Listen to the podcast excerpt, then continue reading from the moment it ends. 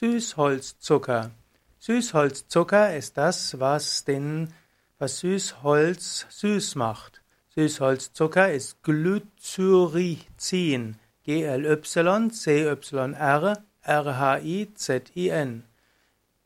Süßholzzucker ist ein Süßstoff mit der 50-fachen Süßkraft des Zuckers.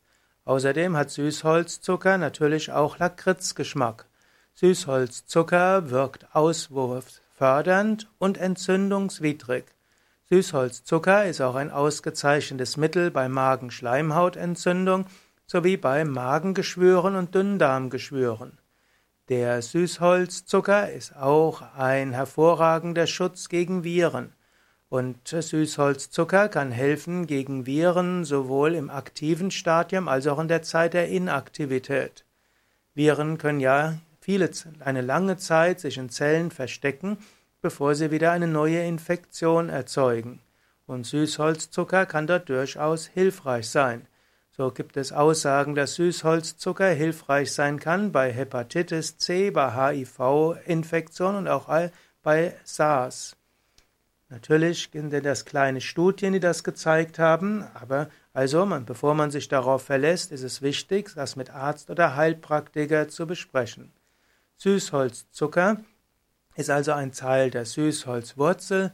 Meines Wissens kann man Süßholzzucker nicht separat kaufen.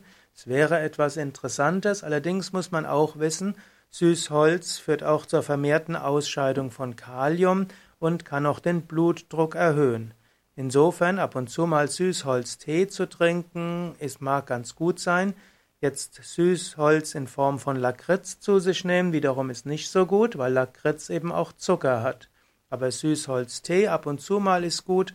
Und eigentlich die Hauptanwendungen von Süßholzwurzel ist ja zum einen Erkältungen, weil es auswurffördernd ist und eben auch äh, antiviral wirkt. Und Süßholztee kann auch hilfreich sein, kurartig gegen Magen-Darm-Geschwüre und man nimmt sogar an, dass Süßholztee hilfreich sein kann gegen Besiedlung von Heliobacter pylori. Ob es dort nicht doch sinnvoller wäre, ein Antibiotikum zu nehmen, um Heliobacter pylori vielleicht langfristiger loszuwerden, muss jeder selbst entscheiden. Soweit ein paar Informationen über Süßholzzucker.